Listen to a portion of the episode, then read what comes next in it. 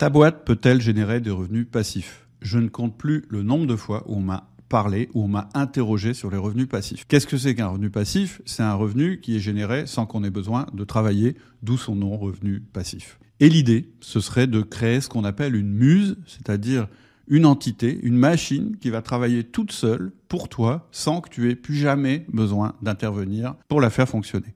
Et souvent, c'est lié à des concepts d'automatisation extrême, de tunnel marketing et d'autorépondeurs. Et en général, ce sont plutôt des boîtes qui fonctionnent sur le web. Le seul problème avec ce modèle, c'est qu'en réalité, j'en ai jamais rencontré un qui fonctionne vraiment. En réalité, ce qui se passe très souvent, c'est que c'est une boîte à revenus différés. Alors, c'est quoi une boîte à revenus différés?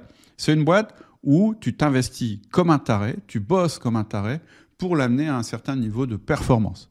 Arrivé à ce niveau de performance, tu es tellement épuisé qu'effectivement, tu te retires de ta boîte. Et comme tu as créé un momentum de revenus, effectivement, peut-être que la boîte va continuer à performer toute seule pendant un moment. Mais très vite, on est quand même dans un monde très volatile, elle va se faire rattraper par son marché. C'est-à-dire que le marché va changer, ou un autre entrepreneur plus motivé que toi et plus investi dans sa boîte va prendre le créneau que tu avais précédemment. Et donc finalement, tu vas te retrouver avec une boîte qui ne génère plus aucun revenu. Et systématiquement, toutes les soi-disant boîtes à revenus passifs que j'ai observées, eh bien c'est ça qui leur arrive. Donc en réalité, l'entrepreneur peut dire oui, j'ai créé une boîte à revenus passifs, mais pendant une fraction de temps très très courte, pendant laquelle il va juste oublier de te dire à quel point il a travaillé comme un taré pour l'amener là où elle est, et il n'est pas conscient qu'en fait sa boîte n'a aucun avenir. Donc boîte à revenus passifs, pour moi, ça n'existe pas. Éventuellement, il existe des boîtes à revenus différés, mais je pense que c'est vraiment pas le meilleur modèle. C'est pas le meilleur modèle parce qu'en réalité, tu vas devoir réinvestir du temps et énormément de temps très régulièrement. Et finalement, ta boîte, tu vas investir de plus en plus de temps dedans et elle va avoir des revenus déclinants. Donc une boîte à revenus différés, en général, c'est une boîte où le rapport entre le travail investi et le revenu va aller en chute libre, palier par palier. Et donc tu vas y travailler de plus en plus pour créer quelque chose finalement qui n'aura plus de valeur et que tu ne pourras pas revendre. Et puis en général, les gens qui te parlent le plus de boîtes à revenus passifs, pour moi, ce ne sont pas des vrais entrepreneurs.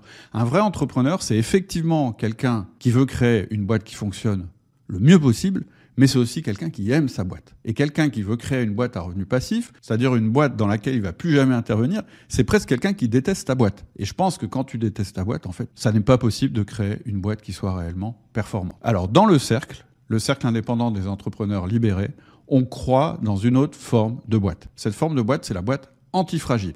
Une boîte antifragile, c'est effectivement une boîte où le dirigeant va peu intervenir, mais qui est construite de telle manière qu'elle va s'adapter en automatique aux crises. Alors comment on fait ça?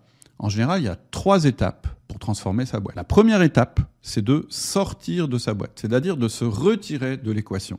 Parce que, effectivement, si tu es indispensable au fonctionnement quotidien ou même hebdomadaire ou même mensuel de ta boîte, eh bien c'est impossible d'en sortir. Et tant que tu es à l'intérieur de ta boîte, tu ne peux pas agir pour la transformer. Et donc, la première démarche qu'on va avoir, ça va être de sortir de notre boîte pour pouvoir la regarder de l'extérieur comme un actif qui génère du revenu.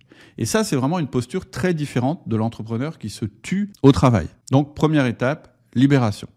La deuxième étape, ça va être de créer une culture à l'intérieur de ta boîte, c'est-à-dire d'influencer tes employés pour qu'ils deviennent des mini-entrepreneurs, c'est-à-dire des gens qui vont continuer à enrichir l'actif que tu as créé avec eux. Et là, à ce moment-là, tu vas être vraiment proche d'une boîte effectivement à revenu passif.